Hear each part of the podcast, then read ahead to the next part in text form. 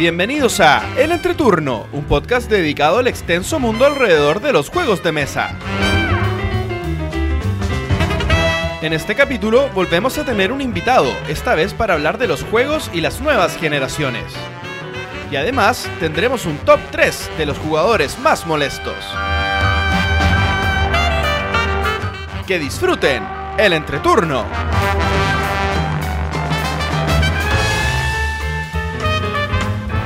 Hola, ¿qué tal amigos? Mi nombre es JP Gloria. Y yo soy Pancho. y estamos comenzando el capítulo número 23 de El Entreturno. Estamos grabando el jueves 21 de septiembre, el capítulo que saldrá el martes 26 de septiembre.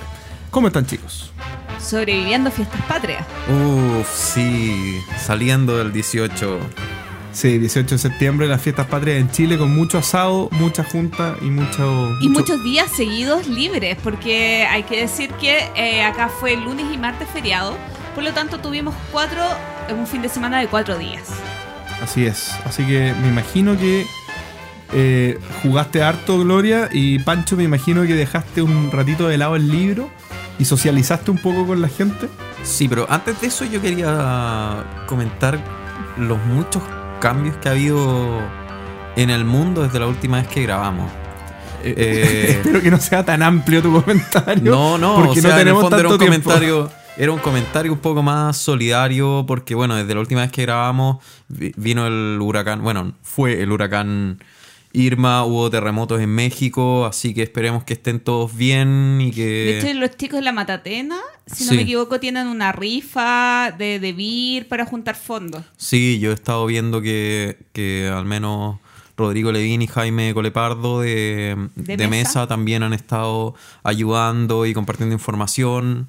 Así que, bueno, antes de seguir con los juegos, quería en el fondo desearles que estén todos bien.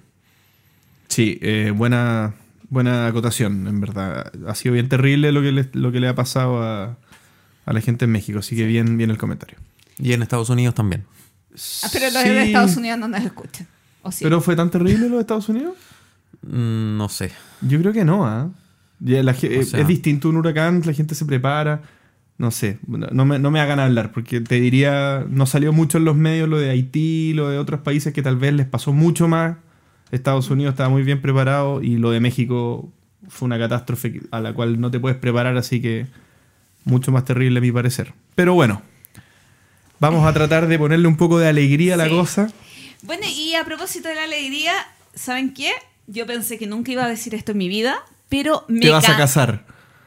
Eh, cambio de tema. Eh, pero nunca pensé que me iba a cansar de Ah, jugar. cansar. cansar de jugar. Ah, mal. Tuve una jornada el viernes y el sábado tan fuerte el juego ¿Ya? ¿Qué que tipo de la juegos? verdad es que no de mesa ay por favor esta gente que interrumpe oye eh, que eh, quise eh, los otros días no jugué porque los días que siguieron los al fin de semana. no- eh, sí. Mira, porque partí el miércoles eh, jugando Unlock. Ya. Eh, jugamos dos aventuras porque la primera fue desastrosa. Eh, recordar que es un escape the room y que son tres aventuras las que vienen en esta caja. Y el viernes y el sábado jugué las últimas dos aventuras de Exit. Ya. La tumba del faraón y la eh, laboratorio secreto. Y me sigo quedando con Exit. Eso te iba a preguntar, ¿qué, ¿cuál es la diferencia en las sensaciones? Porque yo no he jugado ninguno de los dos y Mira, saben que hay mucha gente que prefiere un lock. Eh, pero. Porque da más la sensación de que estás en un cuarto. Da más la sensación de que tienes que buscar detalles en las cartas, etc. Pero la verdad que yo encontré más amigable y me sentí más realizada eh, tratando de eh, resolver los acertijos. Porque Exit es mucho más de resolver acertijos y acertijo tras acertijo tras acertijo. Y la verdad es que eso a mí me acomoda más. me imagino que jugaste con jugones, ¿o no? Sí. Eh, la verdad, para mí Exit eh, me gustó mucho más, me acomodó mucho más. Y eh, como un dato pequeño, para los que ya hayan jugado y obviamente no tienen con mucha gente con quien compartir, eh, cómo resolvían los misterios y todo esto otro. Hay un video en YouTube eh, de... Ay, pero se me olvidó cómo se llama el- la página. Se los busco en un segundo. eh, de un canal español donde las cuatro personas que participaron comentan cada uno de los exits. Entonces, un video lleno de spoilers. Eso te Pero eh, que si tú ya viviste la experiencia, puedes revivirla viendo ese video de la página que se me olvidó, pero en unos segunditos interrumpo al Hola. siguiente y se los cuento. O la puedes poner en, en la No, porque publicación. me voy a demorar la nada en encontrarlo. Eh, eso principalmente, jugué muchas otras cosas muy entretenidas, pero eh, yo lo que más rescato de la semana eh, son las experiencias de Escape Room. Y eh, como ya lo encontré, es el video de fase de mantenimiento, Exit the Game, se llama, ¿En YouTube? Buenísimo. en YouTube. Oye, eh, Pancho te, te preguntaba si es que lo habías jugado con gente jugona, pero te pregunto, ¿se- eh, ¿es, es recomendable para ser el único jugón del grupo? Ir guiando y ¿Cuál de los dos? Bueno, Ah, yo creo no que sé, los ambos. dos. Yo creo que ambos. ¿Sí? Eh, lo que sí eh, a nosotros nos costó mucho más enchufarnos con la aplicación de un lock.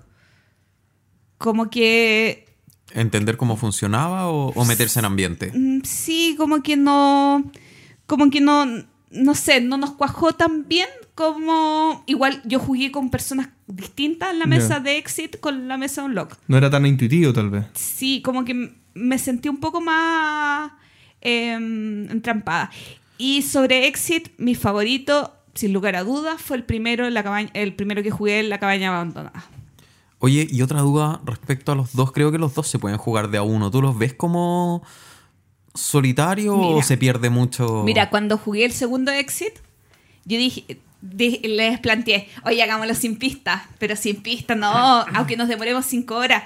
No, yo creo que solitario es prácticamente imposible, muy difícil, porque necesitas la lluvia de ideas del resto de la gente.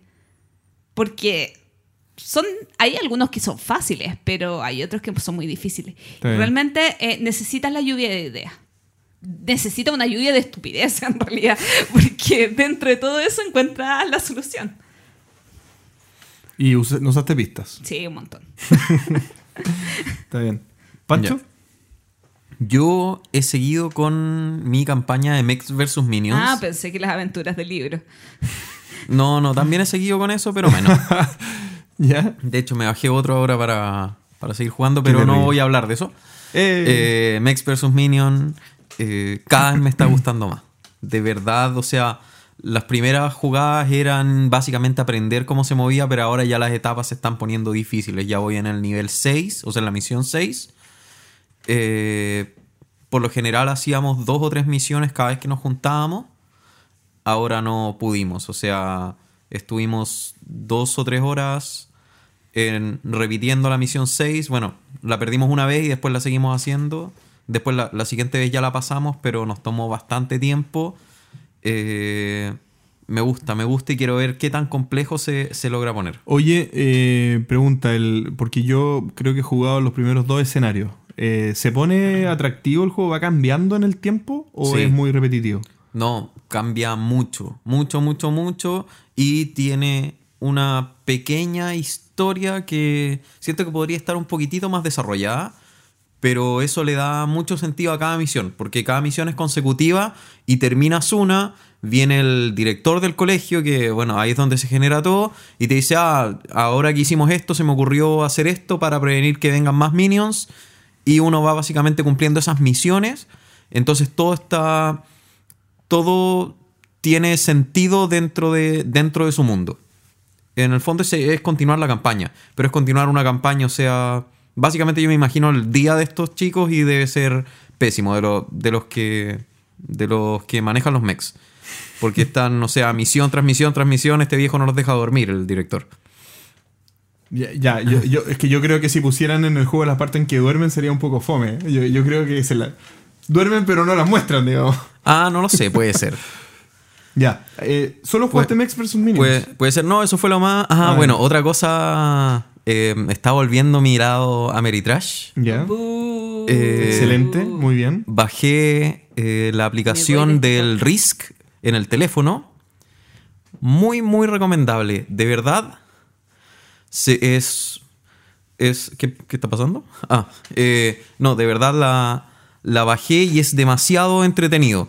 Eh, son partidas de 10-15 minutos, bueno, un poco más de repente, 20, 25 creo que es la que más me he demorado, pero de verdad lo disfruto, lo disfruto mucho jugando y lo pongo en paralelo con el juego de tablero porque independiente del azar y de todos los dados que hay, para un juego de 15 minutos no me complica y no me complica perder ni por los dados. Bueno, he terminado enojado bastantes veces, pero eh, me lo, lo pongo en paralelo con si lo hubiera jugado en mesa. Y no, o sea, todo el setup que tiene, poner todas las piezas y no sé qué. De hecho, en- incluso en el, en el juego este, eh, uno, bueno, en teoría uno empieza poniendo una unidad en el mapa, después el otro jugador pone otra, pone otra, pone otra. Yo esa parte me la salto, le pongo que el mapa se arme al azar nomás. Eh, pero para jugar 10-15 minutos está demasiado entretenido, así que bájenlo. El mapa básico viene gratis. Para jugar los otros mapas hay que pagar y un precio que yo no pagaría. Eh, pero jugando el mapa básico un par de veces estoy feliz. Así que mi lado guargamero está empezando a volver y a lo mejor me empiezo a comprar más juegos de esa línea. Pero Risk no es Wargame. po. O sea, o sea mi O sea, lado, un mi lado Ameritrash, perdón. Ah, perdón, Ah, perdón, sí, perdón. Estaba Está usando bien. mal la palabra. Está bien. Bueno, en mi caso, yo eh, me fui varios días a Viña, por lo que pude jugar hartas cosas. Voy a mencionar algunos juegos que, que logré probar o, o rejugar, digamos, que no había jugado hace tiempo. El Robinson Crusoe. Oh, yo apenas termino la campaña de Mex, la campaña de Mex vs Minions, ya tengo obligado a mi mesa a jugar todo Robinson Crusoe. Todo. Todo. Chuta, bueno, nosotros pasamos el primer escenario porque no lo jugábamos hace tiempo, entonces lo volvimos a jugar. Y como lo jugué con mi papá y con, y con el Sebastián, mi hermano, eh, asumí que nos iba a ir muy mal, por lo tanto saqué al perro. ¿ya? El perro es un personaje que es opcional, que se puede usar para poder hacer más fácil la partida. Bien. Eh, y ganamos de sobra, o sea, muy bien. Entonces quedamos con muchas ganas de seguir jugando, pero había otros juegos que jugar, así que no lo, no lo pudimos continuar. Jugamos eh, también, logré probar la expansión del Saya, ¿ya? El, Mm. el leyenda ¿Tantos de un tenía? sistema laddería, ¿se llama? Sí, en español. ah, Drift. Sí. Drift System, ¿ya? Eh, es un juego que eh, es, es tipo sandbox, es un juego en que hay. eh, tú, tú eres el piloto de una nave y puedes hacer distintas cosas. Tú puedes optar por el camino eh, de ser un mercante, de, de transportar mercancía entre un planeta y otro y ganar puntos por eso. Como también puedes ser un pirata y destruir otras naves y hacer lo que tú quieras en el fondo.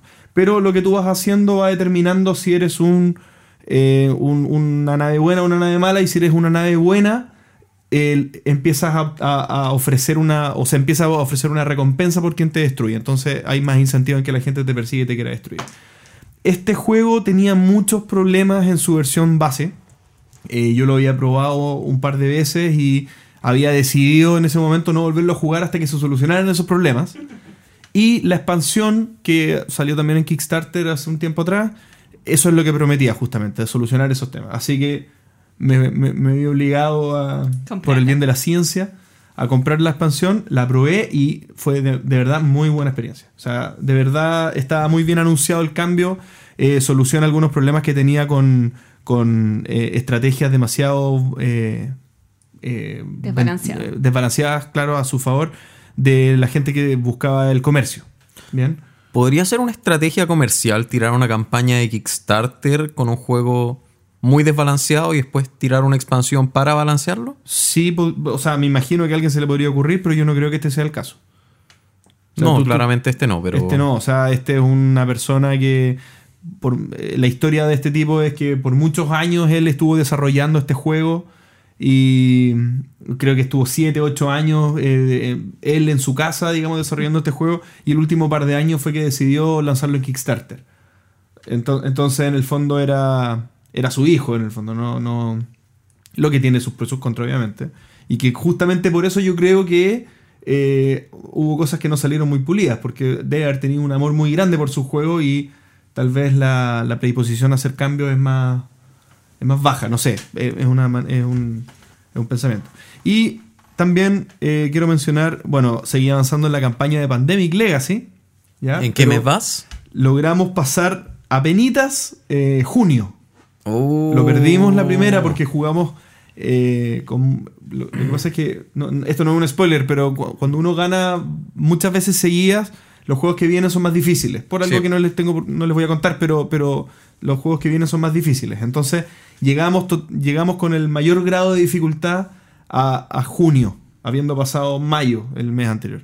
Bien, y, y no, y lo perdimos casi, estuvimos a punto de pasarlo, pero, pero lo perdimos. Y después lo hicimos de nuevo y lo pasamos a penitas, así que estamos ahí con ganas de, de seguir jugando julio. No hay mucho que se pueda hablar sin spoiler, así que, eh, pucha, probé hartos juegos y los quiero mencionar rápidamente.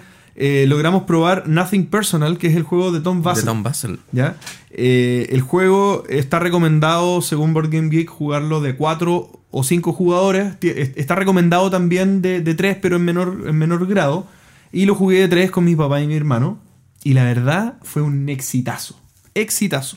Porque tanto mi hermano como yo, mi papá no tanto, pero mi hermano como yo nos gustan los juegos de negociación. Entonces este juego es pura negociación. Este juego se trata de... Tú eres un influenciador de gangsters, ¿ya? Y, los gangsters van subiendo y bajando en el escalafón de la familia, digamos, de, de la mafia. Y según tus acciones vas haciendo que estos les, eh, vayan, vayan moviéndose, vayan subiendo de cargo, matando a otros gángsters, etc. Y dependiendo de cuán influenciado tiene cada uno un gángster, es la plata que te va dando y, y lo- y la reputación que vas ganando. El respeto, en, en realidad. ¿Ya? Entonces es un, es un juego muy conversado, un juego muy eh, de mucha negociación y, y- y muy, muy entretenido en cuanto a la interacción entre los jugadores. Por ¿Dependencia eso, del idioma? sí, sí, o sea, sí, solo el, el inglés que tiene es bastante básico, de, de cartas que se van repitiendo y uno más o menos, si no sabe inglés, yo imagino que no, no debería ser mayor problema. Eh, pero las cartas son, eh, son cartas que tú tienes que leer y no puedes compartir con el resto. Entonces eh, podría eso tener algún grado de dificultad adicional.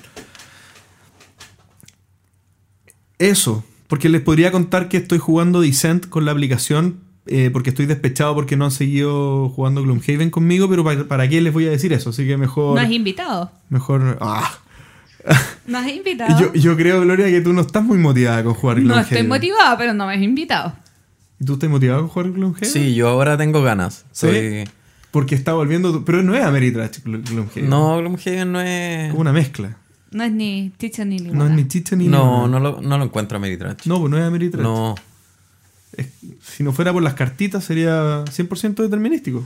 sí. ¿O no? Mm. O bueno, O sea, al menos. Al menos, al menos. Muchas cosas y algunas otras más que no voy a mencionar, pero eso sería lo que hice la semana. Wow. Harto, harto, harto. Así es. Eh, bueno, sobre el capítulo anterior, em, comentar, eh, bueno, lo más comentado fue el minuto de Gloria, no, fuera de broma, fuera de broma, sí, pero- pero es que el tema que nos Se pusiste comenta fue... en todos fuera- lados. No, no, fuera de broma es verdad, pero eh, muchos hombres de- eh, apoyando, Ah, Ya, volviendo al tema. Ya, perdón. Yo me estaba riendo de otra cosa que me. No, muchos hombres apoyando mi postura. Pero yo quiero eh, hacer dos comentarios más importantes que, que considero. Eh, justamente un día antes de que saliera nuestro capítulo, otro podcast español que se llama No solo juegos solos, no solo juegos solos, sí, correcto, también tocó este tema y, llevaron de panelista a tres mujeres eh, quienes desarrollaron en mayor profundidad el tema. Yo lo traté súper por encima, principalmente con el tema de que este tipo de eventos cerrados a mí me molestaba. Pero ellas hi- hicieron una perspectiva mucho más general de todos los aspectos, abarcando todos los aspectos y más de una hora conversando el tema. Así que yo les recomiendo que el que quiera escuchar un poquito más sobre esto. O harto eh, más de, sobre esto. Harto más sobre esto. Porque eh, la solo la segunda Sí, parte de ese podcast dura que- cinco horas. sí. Además que estas tres chicas eh, son súper poderosas y las pueden pillar por Twitter. Hacer un comentario que justamente una de ellas, Paz, me hizo. Y sabes que también tiene relación con algo que yo escuché el otro día en la oficina. Que una compañía de trabajo comentaba las vacaciones de otra, de una amiga de ella. y decían que habían arrendado un auto en Brasil y se habían equivocado de calle y se habían metido en un, bar- mal- a un barrio malo. ¿A una favela? Eh, no, no, no me acuerdo tanto de la historia, pero un barrio malo y que un tipo se les acercó al auto y una señora se metió al auto y les dijo, váyanse, las van a matar. En las la- favelas suelen... Y, y Suelen la señora le dijo, váyanse, se van a matar, y el tipo se trató de meter al auto. Y ella las guió por las calles para que se fueran de esta población.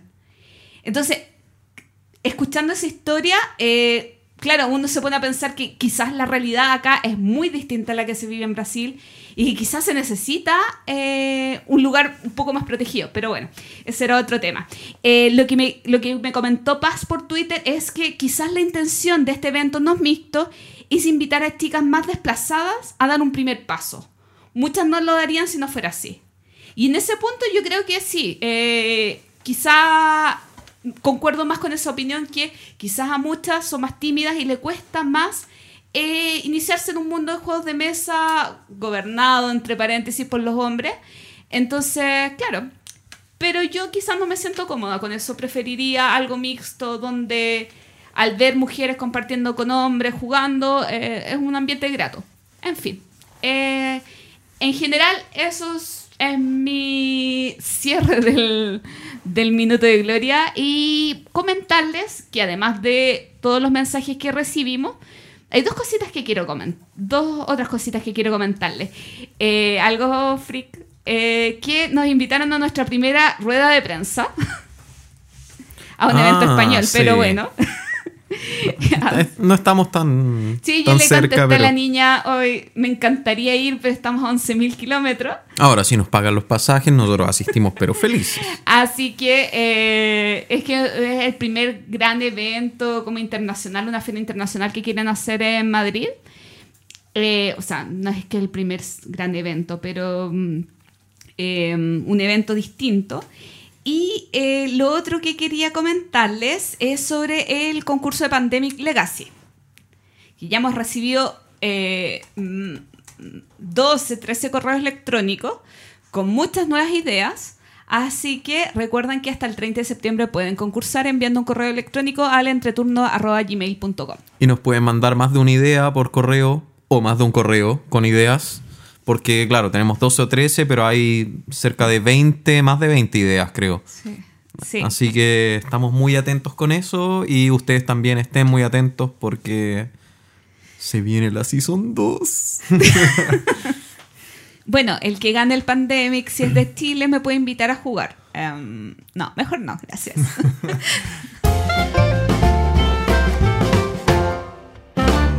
Vamos con el minuto de JP. De nuevo. ¿Por qué? Tramposo. Ah, ¿por qué? Porque sí, po. porque traigo un tema. Porque él tiene los micrófonos y tiene y es el que edita. Soy el que edita, Es el exactamente. jefe. ya, yo entonces quiero traerles un, un- un tema de conversación, pero en esta ocasión no, no vengo solo, ¿ya? Eh, para, para, esta, para discutir este tema que voy a plantear en un ratito más, eh, invitamos a una persona, él es eh, un especializado en neuropsicología, un psicólogo.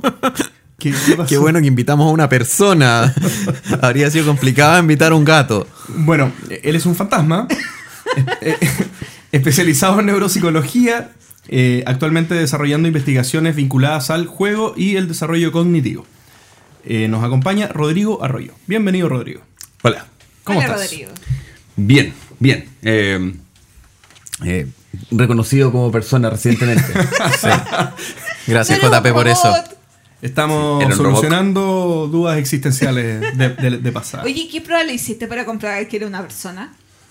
Eh, Las Ya. pruebas de Asimov. ¿no? Ya, pero ¿y si volvemos a tu minuto? volviendo al minuto, o planteando por primera vez el minuto, este será los juegos de mesa y las nuevas generaciones. Bien, ¿a qué me refiero con esto? Me refiero a que reconociendo que las nuevas generaciones eh, están formadas por personas o van a, va a estar, claro, están formadas por personas que son en su composición bastante diferentes a las personas, a nosotros digamos que somos eh, X, millennial, no sé, como quieran, eh, dependiendo de, de, de si puedo decir las edades de nosotros. ¿Ya? Creo que todos somos X. To- no, yo soy millennial. Yo también. Sí. Bueno, tenemos un buen mix entonces. Eh, tomando, tomando esas diferencias, eh, la perspectiva que puede tener la industria o el hobby en el futuro eh, tiene, va a tener, digamos, algunos, algunas materias que tratar. La- la- las empresas van a tener que considerar estos cambios y mi punto es qué cambios o, o qué consideraciones van a tener que tener las empresas para poder hacer frente a las características de las nuevas generaciones. ¿Bien? ¿Cómo, O cómo si- no nos adelantamos a, a eso? ¿Cómo nos adelantamos a eso? ¿Qué- o, si, o tal vez eh, en la línea de los juegos de mesa no hay cambios que hacer.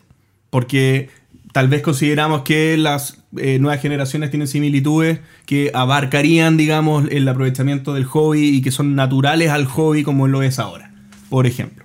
Bien, entonces, eh, eso, no sé si Rodrigo tú me puedes ayudar un poco con, la, con una definición un poco más eh, académica, digamos, de a qué nos referimos con las nuevas generaciones. Um, efectivamente, mucha, mucha de la literatura que, que uno puede buscar cuando busca las nuevas generaciones eh, eh, tiene un impacto por el lado más comercial de marketing al respecto de lo que se han hecho en Norteamérica para poder describir a este, a este grupo generacional, a este como espacio o estadio de tiempo. Más allá de, de describir eh, jóvenes entre 14 y 18 años, tú describes eh, cuándo nacieron y por tanto tratas de predecir o tratas de agruparlo bajo esas características, qué es lo que han vivido y por tanto cómo se comportan en el mundo. Eh, ahí están los baby boomers, la generación X, la Y, la Z, etc. Eh, la última descripción de eso es la generación K, que le pusieron así por Katniss Everdeen. Eh, que- Sorprendentemente. ¿En eh, serio? Sí, sí, y que, y que básicamente describe a una población con, con FOMO, con Fear of Missing Out, de sentirse sol- sin teléfono y, y pasarla mal por no estar conectado, que, que, que son que, que nacieron el año pasado, entró la primera generación acá en Chile a la universidad de gente que nunca ha conocido el mundo sin Google como lo conocemos ahora. O sea, Google ya lo sabe todo para ellos. Ellos ya entraron. Es- esa es la generación que entró. Eh, ayer le hablé de Foursquare a una chica de 25 años y no sabía qué cosa era y negó la existencia de la aplicación porque me dijo, no, yo, si yo no la conozco no existe. Y, y es reciente, es una aplicación que tuvo un buen impacto hace poco. Entonces ellos tienen esa concepción y por tanto eh, resulta un poco más fácil poder describirlo. Eh, tiene una alta desconfianza respecto de, de eh, las grandes corporaciones, tiene cierta preocupación por la ecología, etc. Hay, hay varias descripciones que se van haciendo. Y, y de hecho uno de, los- de los retos cuando, cuando me invitabas a conversar es incluso cuánto tiempo nos demoramos nosotros como, como Latinoamérica en comportarnos como esa generación que está funcionando en Norteamérica o que está siendo descrita en Norteamérica. Porque incluso uno podría decir, ya, mira, eh, por los tiempos, eh, la generación K en teoría nació como el 2001. Pero quizás esa en Chile será más cercana al 2001 o en realidad hay que añadirle 5 o 6 años después como para poder ir jugando y, y creyendo. Es- ese ya es uno de los problemas. Ahora, eh, lo otro tiene que ver con, con- lo digitalizados que están, eh, con, con cómo ocupan las cosas que, que las otras generaciones siguen ocupando. Eh, hay una investigación que mandó a hacer Instagram y que describe que, por ejemplo, los adultos y los jóvenes sacan en promedio quizás igual de fotos de los mejores usuarios, sin embargo los adultos sacan fotos a cosas y los chicos se sacan fotos a ellos. Entonces ocupan la misma herramienta pero lo ocupan distinto. En algunos casos. El entreturno saca fotos a cosas. Nos sacamos fotos nosotros. Vamos a entrar en el debate, ¿no? si somos claro. cosas o personas. Todavía pensé que ya habíamos superado eso. Gloria, nosotros ya nos habíamos humanizado. Ya pasamos por ese proceso. Sí, oye, eh, mencionaste algunas cosas que, que- que son interesantes. Yo, yo quiero empezar a unir esto con los juegos. Eh, hablaste del tema de que son digitalizados, digamos. Bien. Entonces, lo, lo- lo que yo me pregunto es: eh, ¿es algo que va a cambiar el comportamiento, que, que va a alejar el hecho de la digitalización aleja a la gente de los juegos de mesa? Porque yo, ¿por qué lo, lo pregunto así? Suena como, tal vez la respuesta es sí, obvio, pero no sé, porque en el fondo eh, no es que por ser digitalizados hagan todo con un celular o hagan todo con un computador. O sea, me imagino que no van a comer bits, com- comen comida. Y, no, y comen con gente. Igual van a querer, van a necesitar socializar de alguna manera. Siempre y cuando sean personas. Pero, pero, pero efectivamente, es que eh, yo, yo creo que. Mira, hace años atrás hay un tipo que se llama Mark Prensky que escribió que estaban los nativos digitales. Y que decía que estos chicos iban a ser como hábiles tecnológicamente por defecto. Eh, toda la investigación que se ha hecho para tratar de encontrar ese nativo digital ha llegado al punto de decir, no, no tienen un patrón est- estándar de comportamiento digital. Por tanto, no existen los nativos digitales. Lo que ha pasado es que la tecnología se ha ido haciendo más accesible, más fácil de usar. eh, no tienes que luchar tanto con un teléfono para entender cómo funciona. eh, se lo puedes regalar a un abuelo y el abuelo también entiende porque las probabilidades que borre la aplicación de teléfono ya es más baja, etc. Entonces, eh, aquí voy con esto, que yo no creo que ellos sean digitales eh, como en esencia digitales. Son digitales porque nacieron en un mundo digital, pero no es que sean ávidos de la tecnología y por tanto eh, contar con espacios que la tecnología les pueda asistir, ayudar o incluso evitarse, va a seguir siendo una parte de la naturaleza humana. Vamos a querer seguir jugando eso. Claro, el punto es que eh, yo- el, el punto es que cambian la- la- la- los formatos, digamos, o la, o la preferencia por los formatos. Porque tú podrías pensar que el día de mañana eh, la gente va a dejar de leer o, o- o mu- o un porcentaje muy grande va a empezar a leer en algo parecido a un Kindle, por ejemplo. Porque pueden tener 100 libros en un dispositivo, o infinitos, pero me refiero a que pueden tener todos los libros que quieran en un dispositivo muy pequeño, ¿ya? Y con mucha comodidad. Entonces podría llegar a pensarse que el libro quede obsoleto de alguna manera. Y también por la vista ecologista. O sea, en el fondo, si yo puedo evitar talar un árbol para leer, ¿por qué no hacerlo? Si soy una generación que valida mucho el tema ecológico. En, en el tema de los juegos de mesa podría también la parte práctica primar en ese sentido, porque yo puedo decir, oye, si me puedo comprar la Gaming Table Digital 2000, un nombre súper eh, tecnológico. Súper retro porque el Súper- 2000 pasó hace tiempo. Pero bueno. Era 3000. Era tre- Uy, cómo no lo pensé. Vean, ya, es que esa es la versión eh, Antigua, K, obsoleta. ¿Ya? Te puedes comprar eso y evitar tener una colección de 100 juegos que son puro cartón con obsolescencia, porque si ya tal vez dejen de valorar el hecho del juego carreteado y el juego bien jugado que, que tiene historias y que tiene personalidad. Sí, lo mismo, hay que cuidarlo del sol, que si se humedece, que si... Pero, a ver, yo en ese sentido estoy con Rodrigo. Yo siento que la tecnología se ha ido volviendo cada vez más accesible y uno va teniendo más práctica también con la tecnología. O sea, evidentemente los niños que nacieron intentando usar un teléfono celular, evidentemente a los 8 años eh, han pasado toda su vida intentando usarlo, por lo tanto son mucho más hábiles que alguien que a los 60 años lo ve por primera vez y que ya tiene todo un... O sea, él no lo conoce, es mucho más difícil aprender. Eh, hay, un tema, hay un tema mental y lo mismo a lo que iba Rodrigo con que las tecnologías se van haciendo más accesibles, eh, los juegos pasa lo mismo. O sea, se ha hecho, no sé si poder llamarlo experimentos per se, pero se ha probado eh, pasarle, no sé, juegos antiguos de Super Nintendo o de Nintendo a niños de ahora que juegan muchas cosas y el Mario Bros. no lo pueden pasar. Dicen este juego es casi imposible. Siendo que uno cuando niño lo jugaba normal y es porque, claro, evidentemente... eh, Desarrollan se han- otras competencias. claro, Yo, yo quería quizás detenerme en el tema de los hábitos de consumo.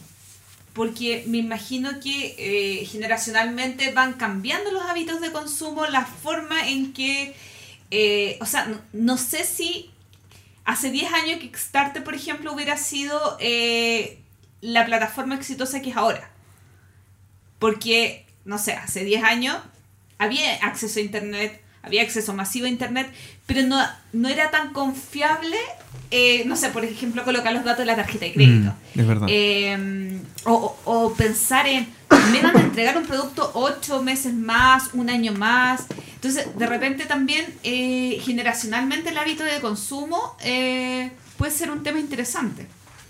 Pero es que en ese sentido, por ejemplo, eh, la ventaja de Kickstarter es que yo puedo, yo puedo diseñar un juego de mesa súper específico a respecto de, eh, qué sé yo, eh, la guerra del Pacífico. Y eso obviamente, sí, sí, pero... O, o de, las- de los combates navales de la guerra del Pacífico, ya, mucho más específico. Y la ventaja que tú tienes ahora en este mundo digital es que las probabilidades de encontrar personas que tengan ese mismo interés aumentan. Y por tanto la posibilidad de que ese producto, de ese producto exista eh, mediados por plataformas de, de, de- de recogida de financiamiento, vinculado por las mismas redes sociales, etcétera. Yo creo que, que efectivamente una de las, de las connotaciones más importantes ahora que tenemos es que no hay un gran, las probabilidades de que haya un gran, un gran actor son menores y en realidad tienes muchos, muchos más actores pequeños que pueden eh, congregar intereses específicos, eh, como incluso eh, la compra y venta de vinilos. Y que ahora suscitó que la gente está editando nuevos vinilos. Y, así lo vas viendo constantemente. Entonces, yo creo que el, gusto por abrir la caja, sacar los, avatares, ir viendo el tablero, etcétera, todo eso va, va a mantenerse.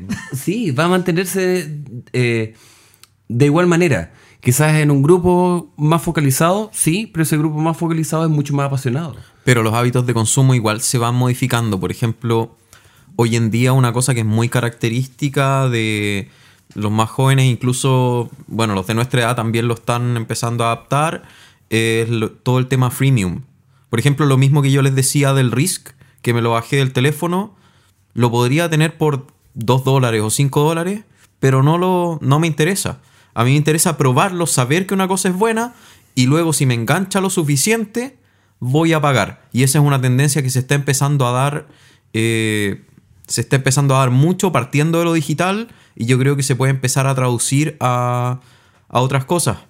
Antes uno compraba una caja por una portada o por un par de comentarios y listo. Ahora la gente que quiere comprar juegos se rebusca, mira reviews, mira videos, mira run through, mire cuando ya está, pero muy seguro, ok, voy y lo compro. Claro, va, voy a eventos, lo pruebo, si algún amigo lo tiene. Entonces, ese hábito, ese es un, un hábito de consumo que no existía Y que antes. no tengo. Sí, porque las compras impulsivas, bueno, Gloria y sus compras, compras impulsivas.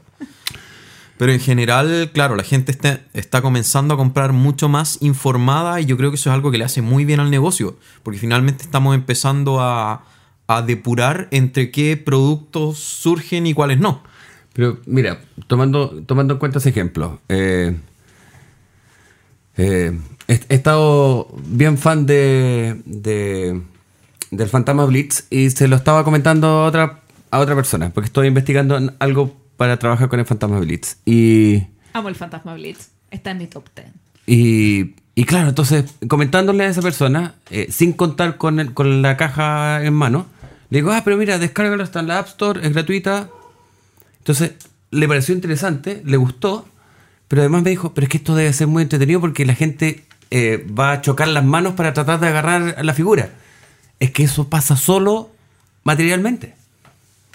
Por ahora, quizás va a haber en otro momento otra tecnología, pero por ahora solo pasa materialmente, solo pasa teniendo una figurita de madera de un fantasma. Sí, pero mi, Entonces mi- mi lo voy a conquistar ahí. Mi, mi cuestionamiento ahí es el siguiente. En el fondo es, eh, tienes toda la razón. Eh, esa, esa sensación no se puede emular digitalmente. No obstante, yo podría decir, esa sensación, nu- hay gente que va a tener menos interés en esa sensación.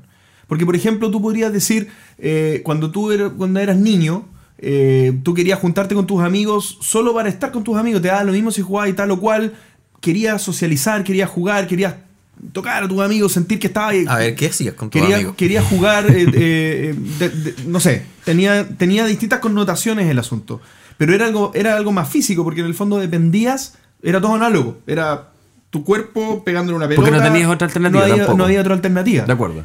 Eh, pero hoy en día yo veo niños sentados uno al lado del otro, cada uno mirando sus pantallas. Y estando al lado del otro no están interesados en esa interacción. Probablemente están cada uno hablando con gente que no está en, ese- en esa escena en ese momento. Entonces, eh, no estoy diciendo que esté bien o que está mal, pero estoy diciendo que tal vez el interés por la cosa física cambia, digamos. Ahí yo creo que hay un tema que en el fondo la tecnología nunca va a poder reemplazar a la parte física. eh, uf, no sé. A ver, habla tú, Rodrigo, primero que quería hablar Ya, y es después, que después re- recupero, sí, no es recupero- lo reemplace. No, pero es que Recupero- yo, creo, yo creo que exactamente para allá tiene que ir la industria más digital. Ah, ¿Cuántos juegos tienes en tu teléfono en la actualidad que te permita jugar dos personas compartiendo el teléfono? No, no en línea, compartiendo los dos el teléfono. Chuta, en mi caso varios, porque tengo juegos de mesa, eh, pass and play. Ya, perfecto, vale, ok. Justo eres parte del target, pero en general la gente no, po. la gente está jugando juegos online. Sin embargo, todo lo que te dice la, la investigación que está describiendo a, estas, a la- las nuevas generaciones es que eh, las redes sociales son activas para ellos porque ellos buscan contactarse con otros de forma mucho más fácil. Y de hecho, por eso en, en parte es inseguro porque no tienen muchas barreras de acceso, sino mientras más pueda po- ponerme a mí en internet para que la gente me contacte, mejor. Pero ese contacto implica que luego yo quiero llegar al siguiente paso, de una u otra manera. Puede ser digital o no, puede ser mediado por la tecnología o no, pero yo sí creo que eh, el cambio que tiene que hacer la industria digital es ah, empezar a, a darle un atributo, a hacer una capa nueva, a incorporar a la tecnología como un ingrediente más y no como el ingrediente central. Perfecto. ¿Sí? Eh, imagínate que hubiera un taca-taca para el teléfono, en que pudiéramos jugar con los cinco, cuatro dedos en un lado y tú con, los- con tus cuatro dedos. Y vamos manejando las perillas del taca-taca. El teléfono ahí podría ser un teléfono, podría ser un taca-taca en miniatura, podría ser cualquier elemento. El teléfono ya deja de tener el ingrediente digital por sí solo y pasa a ser un ingrediente que nos permite vincularnos de una u otra manera. ¿Qué es lo que pasa con los videos? ¿Qué es lo que pasa con los podcasts? ¿Qué es lo que pasa con casi toda la industria digital? La industria digital nos sirve para vincularnos. Sí, Eh, es un buen punto de vista, sí. Sí, eso. Y ahora me acordé lo que iba a decir. Eh, era que junto con eso y enfocándolo mucho a los juegos, eh, los juegos de mesa tienen un nivel de complejidad eh, mucho mayor y un, o sea, es un desafío mucho más grande eh, armar una estructura porque los juegos de los videojuegos, los juegos de teléfono, que es de lo que estamos hablando ahora, se aceptan cosas mucho más simples. Por ejemplo, un runner es un juego donde el monito en la pantalla va corriendo y yo voy tocando la pantalla y el personaje salta. Y yo puedo estar 15 minutos así. Con un tablero, yo si te pongo y te digo, toca con el dedo acá este tablero, eh, tú me lo tiras por la cabeza a los 10 segundos. Entonces, es un desafío mucho mayor y ese tipo de, ese tipo de interacciones que se da en los juegos de mesa físicos es una cosa que probable, no sé si sea irreemplazable, pero probablemente a la tecnología le va a demorar mucho en reemplazarse. Por otro lado, el tema de la compañía eh, es, es otra cosa que también es, las generaciones lo siguen buscando. O sea, es súper distinto estar, no sé, whatsappeando solo en la pieza a estar whatsappeando con un grupo de amigos. En los dos casos voy a estar haciendo lo mismo, estar pendiente de mi teléfono, sin embargo, la gente busca compañía y yo creo que ese, eso es lo que eso es lo que algo que no se va a perder. Sí, yo, yo creo que tengo que hacer un- un- una, una pequeña aclaración de- de- del enfoque del tema. Porque entiendo lo que estáis diciendo y, y estoy de acuerdo. ¿ya? Es que yo no estoy diciendo con esto que está amenazada la industria de los juegos de mesa y va a desaparecer. claro. Si te acuerdas, yo, yo dije, ¿cuáles son los cambios que hay que, cuáles son las preparaciones que hay que hacer para poder enfrentar a estas nuevas generaciones de la mejor forma posible? Y lo digo porque lo que tú dices tienes toda la razón, pero por ejemplo, yo acabo de instalar el Through the Ages en el celular. Tengo varios amigos. Tremenda implementación, tremenda, estoy maravillado con el juego. Me- me- un juego que dura cuatro horas en físico, cuatro horas, me lo juego en el metro en media hora, 40 minutos, una partida y, y de punta a cabo. Y maravilloso, o sea, con toda la experiencia del tablero. Entonces yo digo, yo personalmente, yo digo, ¿reemplazaría el tablero con esta aplicación? Por ningún motivo. Porque para mí es maravilloso poner cartas, sacar cartas, tener una carta en la mano, leerla, fijarme que alguien movió un cubito por accidente, oye, moviste el cubito. Esa, esa dinámica para mí tiene un romanticismo irreemplazable. De acuerdo. Pero para mí. Pero el coleccionista de vinilos también. Solo que cuando el coleccionista de vinilos va en el metro por media hora, va a escuchar en Spotify. No, no, está bien. Que, Entonces, ¿a, a qué voy? A que yo, siguiendo tu, tu aclaración, yo creo que la idea es cómo puedes hacer que ambas cosas conversen mejor.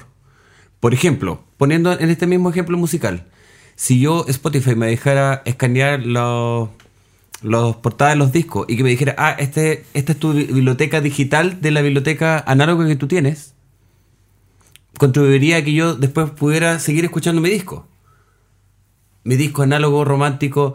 Eh, entonces, eh, yo creo que hay que, por ejemplo, eh, realidad aumentada, ¿sí?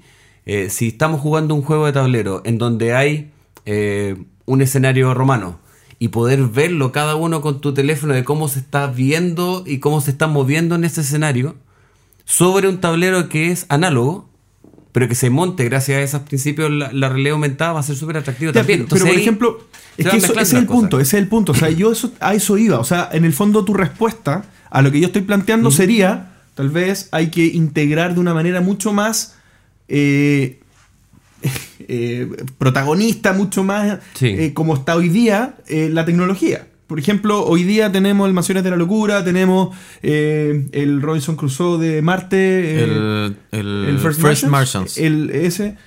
Hay, Unlock. el, el Unlock, el Descent, eh, varias implementaciones que son integraciones eh, bien buenas, digamos, que hacen que un juego que tendría tal vez una duración de seteo y de, y de, y de, y de O- mantenimiento mucho más larga, O lo hace mucho más que un corta. jugador no pueda eh, participar activamente del juego. También, también. Entonces, solucionan temas que hoy día nosotros, que no somos estas personas, eh, esta, esta nueva gente, digamos, ya apreciamos. Ahora, ese es un punto. ¿Qué tanta de esa gente realmente lo aprecia? Porque yo he escuchado mucha molestia, por decirlo de algún modo, de no, es que no me gusta tal juego porque te obliga a usar aplicación. Ya, o, pero- o Pancho mismo que dijo una vez, eh, es que, ¿y qué pasa con este juego en 10 años más? A mí no me va a durar, porque ¿quién me garantiza que vas- voy a tener acceso a la aplicación? Pero espérate, no puedes, no puedes tomar en serio lo que dice Pancho. Si. Oye. si- si- espérate, pero si dice. A ver. pero a ver. Una persona que, que su número uno es el Pandemic Legacy no te puede decir de la perduración de un juego. sí, y que ahora es Ameritrash. Y que ahora. No, eso está bien. Eso está perfecto, eso está validado. Eso está Pero, validado. a ver, eh, volviendo al tema, eh, me llamó harto la atención lo que, lo que dijo Rodrigo con respecto a los vinilos y el Spotify. Y yo no lo había pensado, pero finalmente uno se termina moviendo por cosas funcionales. Que era lo que dijo al principio, que, que la tecnología se va adaptando. Finalmente, eh, el mundo va, o sea, está yendo cada vez más rápido. Eh, cada vez tenemos menos tiempo para hacer cosas.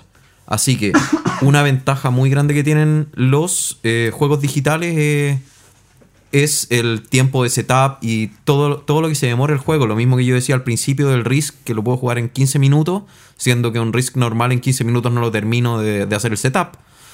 Eh, entonces, eh, yo creo que los juegos de mesa van a tener que ir adaptando la tecnología para poder ir usando todas esas ventajas, si no se van a quedar atrás y tal vez en un futuro lo único que te vendan sea el tablero mismo, que uno lo abra y eso tire holográficamente todas las cosas. Pero ni tanto, ¿sabes que O sea, yendo a juegos mucho más antiguos, hay juegos que tienen 30 años y siguen igual de... eh, que han envejecido muy bien.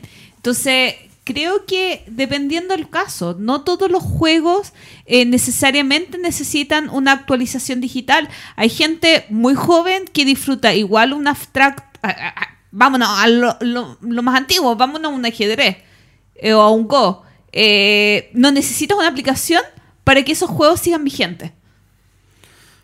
Pero teniendo la aplicación es que lograste desarrollar mucho más el, to- todo este mundo. O sea, caso mucho más cercano, mucho más aterrizado. El Onirim. Apenas lo tiraron en digital, mis jugadas de ser 30 veces que lo había jugado pasaron a ser 250. O sea, me en refiero que semana, hay, o hay juegos y juegos. Hay juegos que sí van a poder perdurar sin ni siquiera acercarse a lo digital. Creo yo. Sí, yo, yo creo que por la línea que los que comentaba antes, yo creo que la, la gama de colores eh, cada vez va a ser más amplia y cada vez va a ser posible que sea más amplia. Creo que van a haber unos juegos muy mediados por tecnología. Eh, es posible que después tengamos algunos juegos en donde tú juegues toda la semana digital y que en la partida final tiene que ser con los amigos física por, por ciertos requerimientos. Eh, Sí. Podrían haber y hay algunos que van a ser la joyita analógica que tú tienes que sacar la caja y, y- y va a ser como el, el momento de la semana de juntémonos. El, eh, eh, estuve con una familia el 18 de septiembre en que la eh, mamá tiene unos turnos cuáticos entonces de trabajo. Entonces ella me dice, no, es que yo ocupo los juegos de semana porque yo mandaté que ese es el momento de mi, familia. Porque yo no almuerzo con ellos, no los saco, no estoy en la mañana, no estoy en la noche a veces, pero los jueves en la tarde es el juego de mesa. Y claro, entonces se transformó. Para ella el, el uso es otro. El uso es yo quiero que estemos todos aquí. Entonces vas a tener la posibilidad de que existan esos distintos colores y yo creo que la digitalización te va a permitir conocerlos, difundirlos, probarlos, etcétera. Bien, eh, estamos llegando al final de la sección. Eh, si alguien tiene palabras para cerrar, yo creo que me quedé bastante satisfecho con lo que hemos conversado. Si alguien tiene alguna idea final. Si no la... Sí, yo creo que.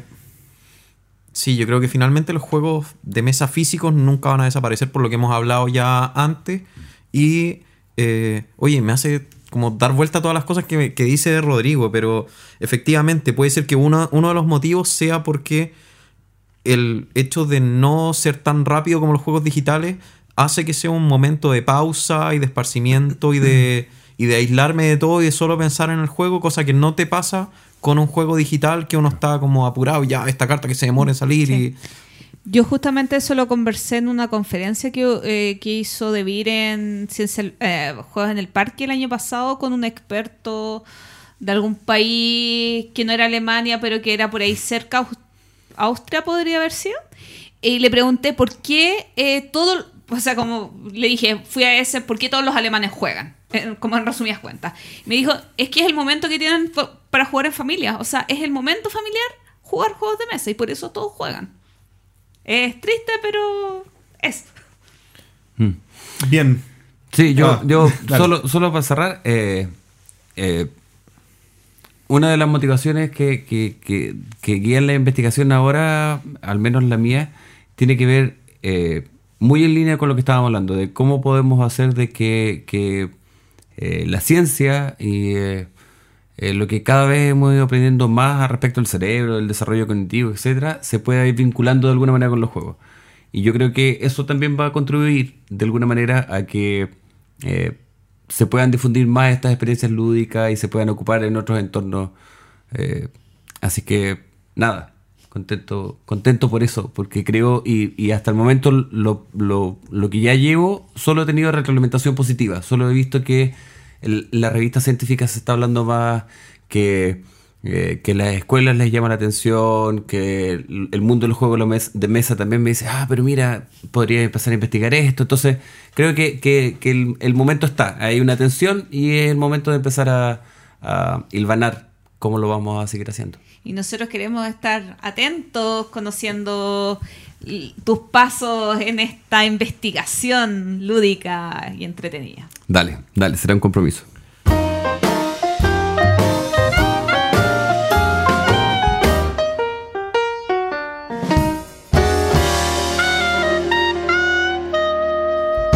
Comenzamos con el top 3.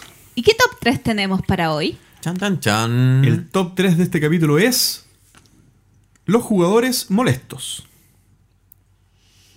¿Así? Ay, sí, algo así, algo así. Y yo parto, si quieren, con mi 3 de eh, el tipo de jugadores que me molesta. Eso.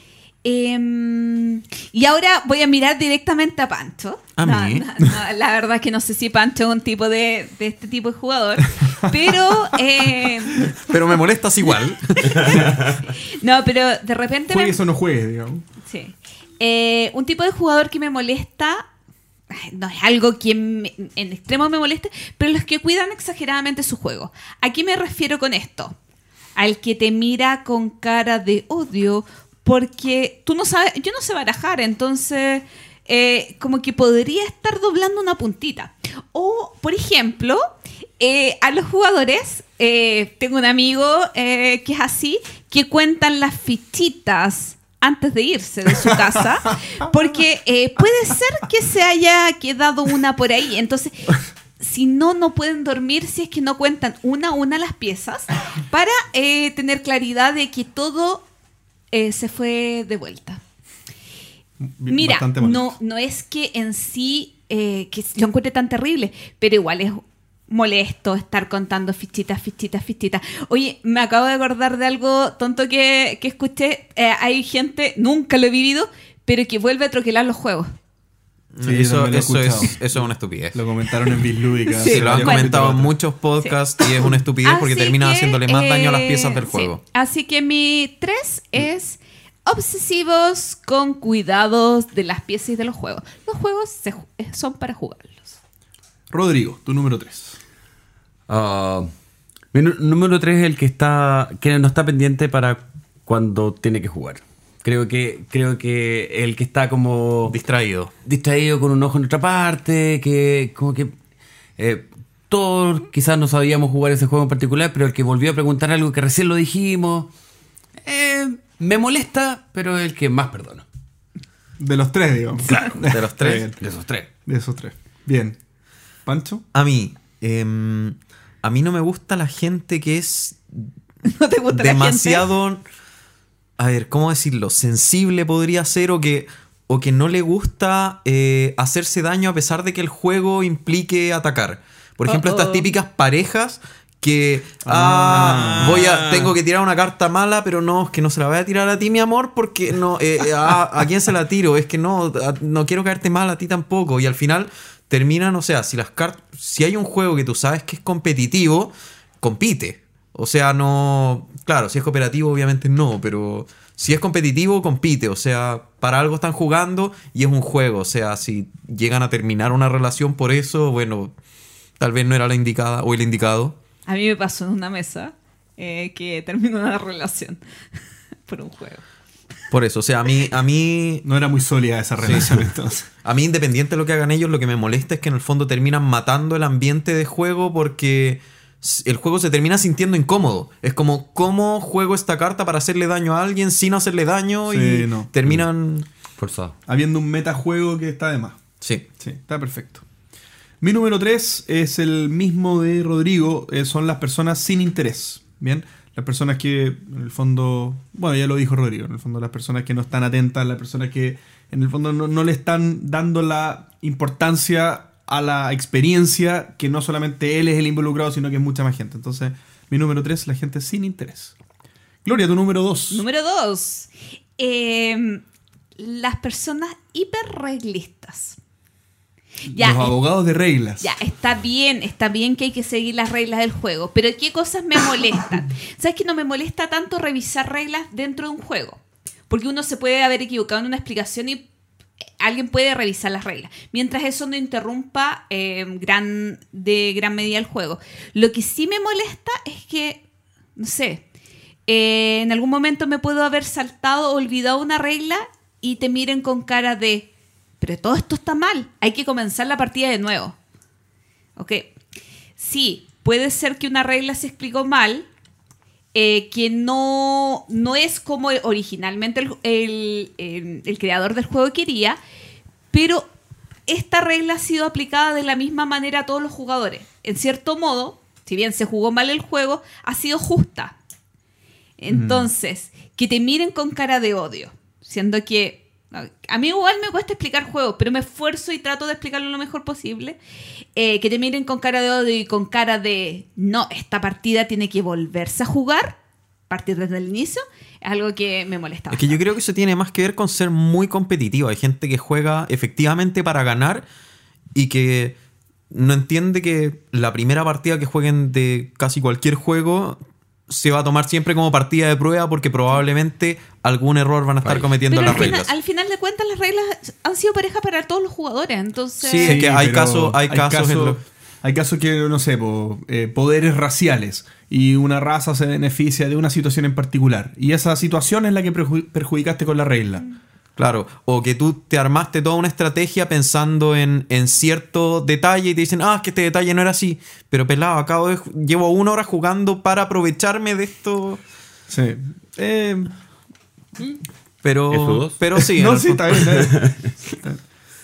Ya, Rodrigo. Ah, yo voy a hacer el, el alterno de lo que hablábamos anteriormente, de esto de, de las parejas que están jugando y que no quieren dañarse. Yo creo que los que están jugando con el metajuego a- atrás, de tú no hiciste tal cosa por mí en la oficina, entonces yo ahora sí te voy a hacer parir. Ah, los que se cobran pero sentimientos. me complica cuando es explícito, porque cuando, cuando pasa piola, ya, está Sí, bien. Hay gente que se cae mal y todo, pero cuando, cuando es explícito, así como mueve la ficha, porque te acuerdas, viste que no era grato eso de andar dejando la losa sucia. Ah, qué lata. No, incluso, a mí, incluso el metajuego de- desde otros juegos. Ya, También. estamos jugando Terraforming Mars, pero tú en Scythe me atacaste, así que ahora te voy a quitar el bosque. Es como, ¿qué tiene que ver un juego con otro? Así como- Sí, está perfecto. Y la gente que no le quita el vibrador Sí. a los teléfonos en el podcast. Sí. Y em, el Pancho, ¿qué mío. vas a contar tú? Pancho número El dos. mío. Eh, el que no deja jugar al resto. Pero eso me revienta. O ¿Cómo? sea, eh, de partida en los cooperativos, el típico efecto líder, el, el líder ese que no, juega tú esto, esto, esto. O los que muchas veces hay juegos, gente que tiene menos experiencia y que se demora un poco más y le toma y dice, no, pero tú tienes que hacer esto, esto, esto. No, pero es que quiero hacer esta otra estrategia. No, pero es que eso no te conviene por esto, así que tienes que hacer eso y eso y eso eso a mí me revienta, porque finalmente no estás dejando que la otra persona aprenda. Y bueno, en los cooperativos no me molesta tanto porque yo por lo general suelo ser más pesado que, que, el, que el líder, por lo Y no tanto lo corto. cooperativos. Lo corto. No, no, pero lo corto, lo corto para que el- los jugadores sigan jugando bien. O sea, yo como que tengo experiencia anulando líderes. Ah. Eh, pero. Voy a, hacer un semi- voy a hacer un seminario de anulación para los que quieran jugar algún Es un, cooperativo. año, es un año de elecciones presidenciales en el país, así que Sí. puede ser de gran No, o utilidad. sea, tu- o sea, tuve que jugar todo, todo el Pandemic Legacy anulando a. Uy, qué difícil. No, sí, en ese, caso, en ese caso, yo el Pandemic Legacy lo jugamos, eh, nosotros opinamos todos sobre el turno del, re- del resto, pero todos opinamos sobre el turno del resto. No, Entonces que- hace una ah, bien buena. Sí, a mí me tocó uno que decía, no, pero es que haz esto porque esto es la jugada más eficiente y no sé qué. Y además en tres turnos más va a pasar te esto, entonces jugar vamos con a, ingeniero. a no sé qué. Sí, de hecho es ingeniero. Obvio. Eh, pero bueno, eso es mi número dos. Oye, y mi número dos es el mismo de Pancho. Los guías le había puesto yo acá. Eh, claro, y específicamente no me refería al tema de los juegos cooperativos, me refería específicamente a los Claro. juegos competitivos. Cuando hay una persona que está eh, diciéndole a, a la otra persona qué hacer y que se confunde un poco en el, en el que está queriendo enseñarle de una mala forma porque no es muy eh, didáctico que te digan qué hacer todas las veces, con que haga cosas que le convienen a él. Entonces, de repente uno podría pensar, oye, ¿por qué tanto empecinamiento en que haga esto esta persona? Me molesta que se, que se produzca eso porque si no pongámosle play al juego y que se juegue solo. O sea, en el fondo, ¿dónde está la, la decisión de cada uno? Así que número dos, los guías. Número uno. Y número uno, número uno, número uno, número uno. Bueno, eh, ya lo habían tocado un poquito cuando yo hice mi número 2. lo que más me molesta es la gente hiper extra cachilupi competitiva. Eh, ok, hay que ser compe- Estamos hablando de juegos com- competitivos, obviamente no colaborativos, como los que no me gustan, como los que no valen la pena, no, mentira. Eh, pero. eh, Bueno, hay gente competitiva en juegos colaborativos y es desastroso. Y mi hermano Sí. es así. Como, yo le hice más daño al, al jefe, soy mejor que tú. Es como, bueno, ya. Saludos a tu hermano. Saludos. Saludos no, a tu igual no nos escucha, nos pone like nomás, así que Ah, da lo mismo. boom. Bueno, eh, me molesta la gente que su objetivo final en el juego es ganar. O sea, No. En este momento No. todos moviendo la Juguemos todos para perder. No, Juguemos para perder. No, yo juego para divertirme. Mi Sí. primer objetivo es divertirme. Después está ganar. Pero mi primer objetivo es divertirme. Mi objetivo es salir segundo. No, eh, hablando en serio, mi primer objetivo es pasar un buen rato, es divertirme, entretenerme jugando. Mi segundo objetivo es ganar, pero no es, no es lo principal eh, jugando. Entonces, me molesta la gente que eh, hace cualquier cosa para ganar. Igual, Ah, bueno, eso es otra cosa. Igual Eso nunca me han tocado o nunca creo haber visto gente que haga trampa. No, no estoy. De hecho, no, no está en mi top porque creo que en- por lo menos a mí no me ha tocado o creo que en este mundo no, no hay tanto. Sí, a mí tampoco se me pasó por la cabeza Eh, pensar en algún sí. tramposo. Pero, sí me molesta muy la gente que es desagradable. muy competitiva. Sí. Que Mira, hace son un ambiente tenso eh, por la competencia. A mí, a mí me toca mucho jugar con gente muy competitiva y yo creo que me gusta en algunos juegos porque eh, con las personas que yo juego que son competitivas eh, se da un tema de competencia sana. Es como, es como el deportista que da todo para salir primero y si no sale primero Bien. se lo puede tomar bien, digamos. No, no todos los deportistas son así, pero, pero la actitud deportiva Obvio. significa dar todo de ti por salir primero y, y- y, eh, aceptar estoicamente el segundo, tercero, último lugar si es que te corresponde. Esa es la actitud deportiva íntegra, digamos. Pero habiendo dado todo para ganar. A mí me gusta eso, porque hay juegos en los que yo espero el mejor esfuerzo de la otra persona.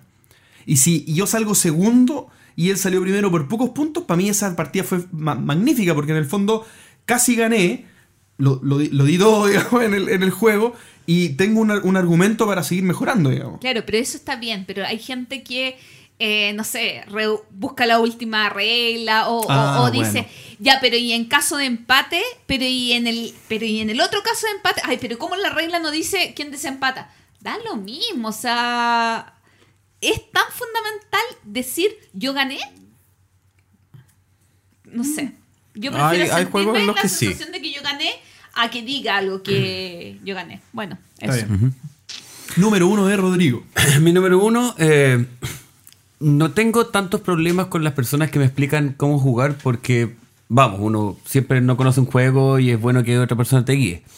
Pero me molesta por sobre todo la persona que dice que no te va a guiar, que va a dejarte que tú hagas tu propia partida y tu juego. Y es como, ay, no debiste haber hecho eso.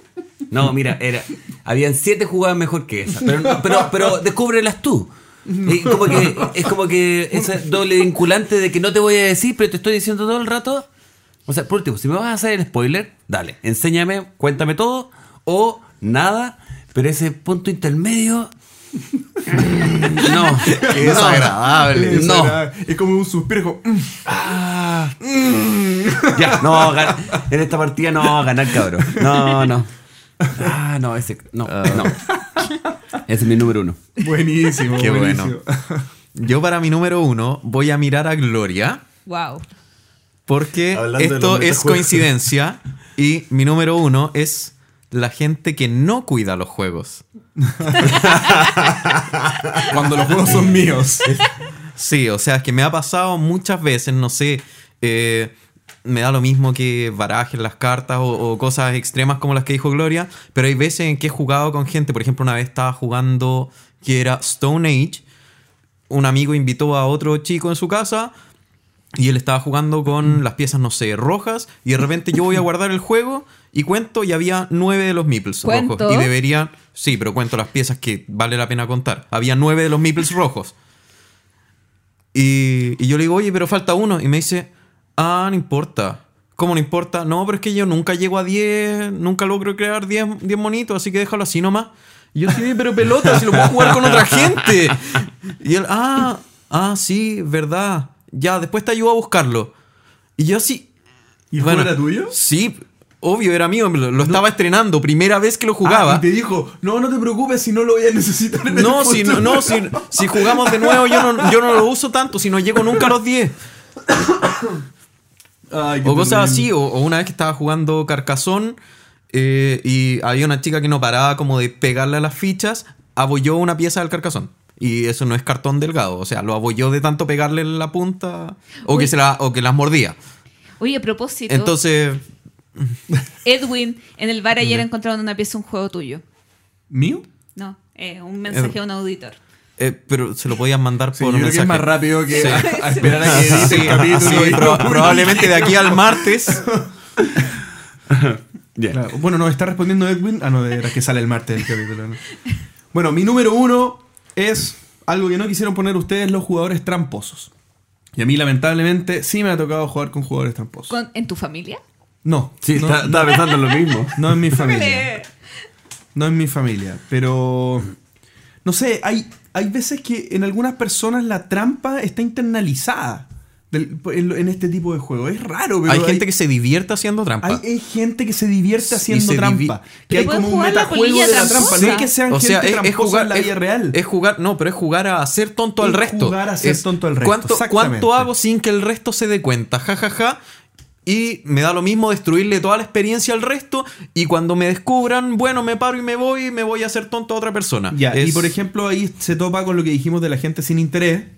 Pero este es peor porque es Mm. un no interés que en ex, exprofeso hago algo dañino. o sea, Claro, yo por no- último no, no es por emoción, es por comisión. Exacto. El tipo lo- Eh, eh, claro. Exacto, está obteniendo algo activamente a cambio de, de hacer esto y, y es satisfacción por hacer daño. Entonces, me parece eh, bastante fome. Eh, ¿Y cómo se llama eso?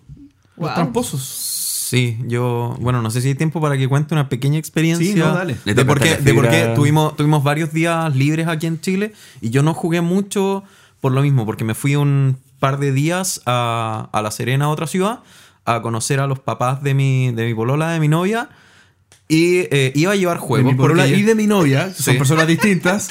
Pero son personas. Pero son personas. ¿Comprobado? Y eh, iba a llevar algunos juegos, porque con ella he empezado a jugar algunas cosas y a ellos les gusta Patchwork. jugar, pero me, con- El juego del me, amor. me contó que el, pap- el papá es súper Tramposo. como cabro chico, sí, y ellos juegan mucho cacho. Eh, cabro o chico significa Eh, eh, inmaduro. Inf- muy- Infantil. súper Infantil, in- infantil. infantil. para jugar, entonces le gusta hacer trampa A él mío y se ríe. Y la mamá, además, es súper picada, pero al nivel de que cuando pierde se enoja y da vuelta a la mesa y la tira, bueno, no una mesa grande de centro, sino en la vida real. Pero, Sí. pero perdón, Entonces- y con esa descripción lo dices de forma pública en un podcast que va Sí, a quedar que ya- que ya no escucha. ya no lo escucho, ¿sí? que ella- no, Sí, no, escucha ella la no escucha. Entonces, Pero así de vengativos entonces bueno, y todo, tramposos. entonces, entonces por eso mismo eh, desistí de llevar algún juego. ¿En serio? Sí, no, ah, pero, pero que- espérate, es por la. El papá es tramposo y la mamá rompe cosas. ¿Qué, qué juego quieres que lleve? Mi Eh, papá igual es tramposo, pero... Puedes juego de goma. un exit que las cartas se terminan rompiendo. Podría, claro, podría llevar un ajedrez de mármol para que. Claro. Te lo tiren por la cabeza y te Eso. lo rompan.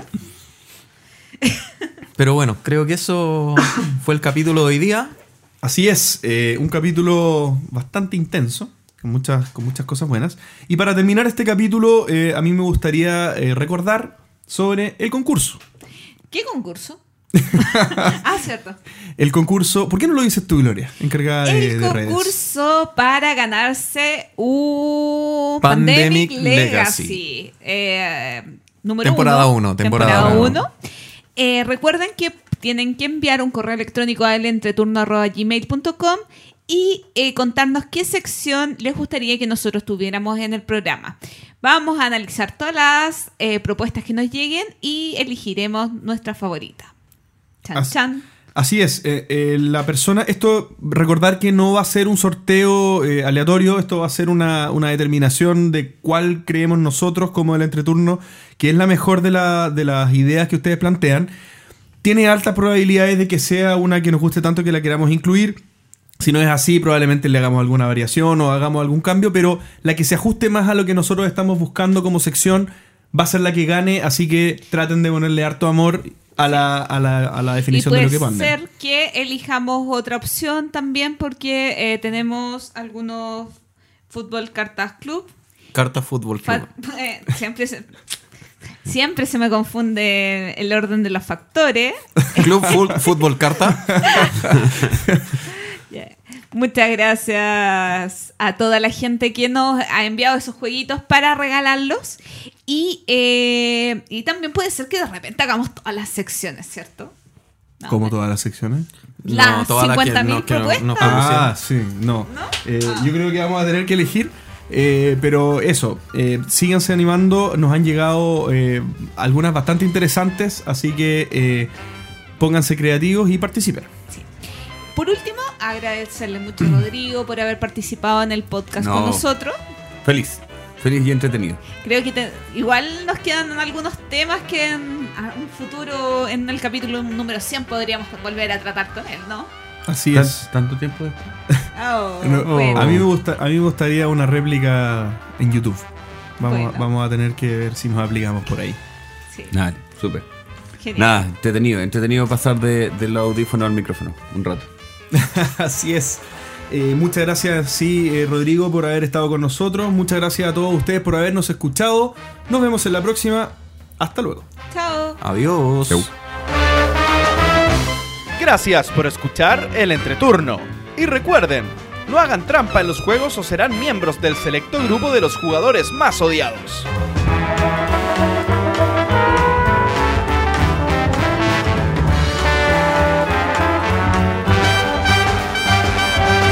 ¿Y ustedes? ¿Qué creen que pasará con nuestro hobby frente a las nuevas generaciones? Envíenos sus comentarios al correo elentreturno.gmail.com. Además, envíenos preguntas o temas que quieran que conversemos en el programa. Síganos en Facebook, en Twitter, en Instagram y suscríbanse a nuestro canal de YouTube. Escúchanos en dos semanas más en nuestro próximo capítulo de El Entreturno. Gracias de nuevo y hasta la próxima.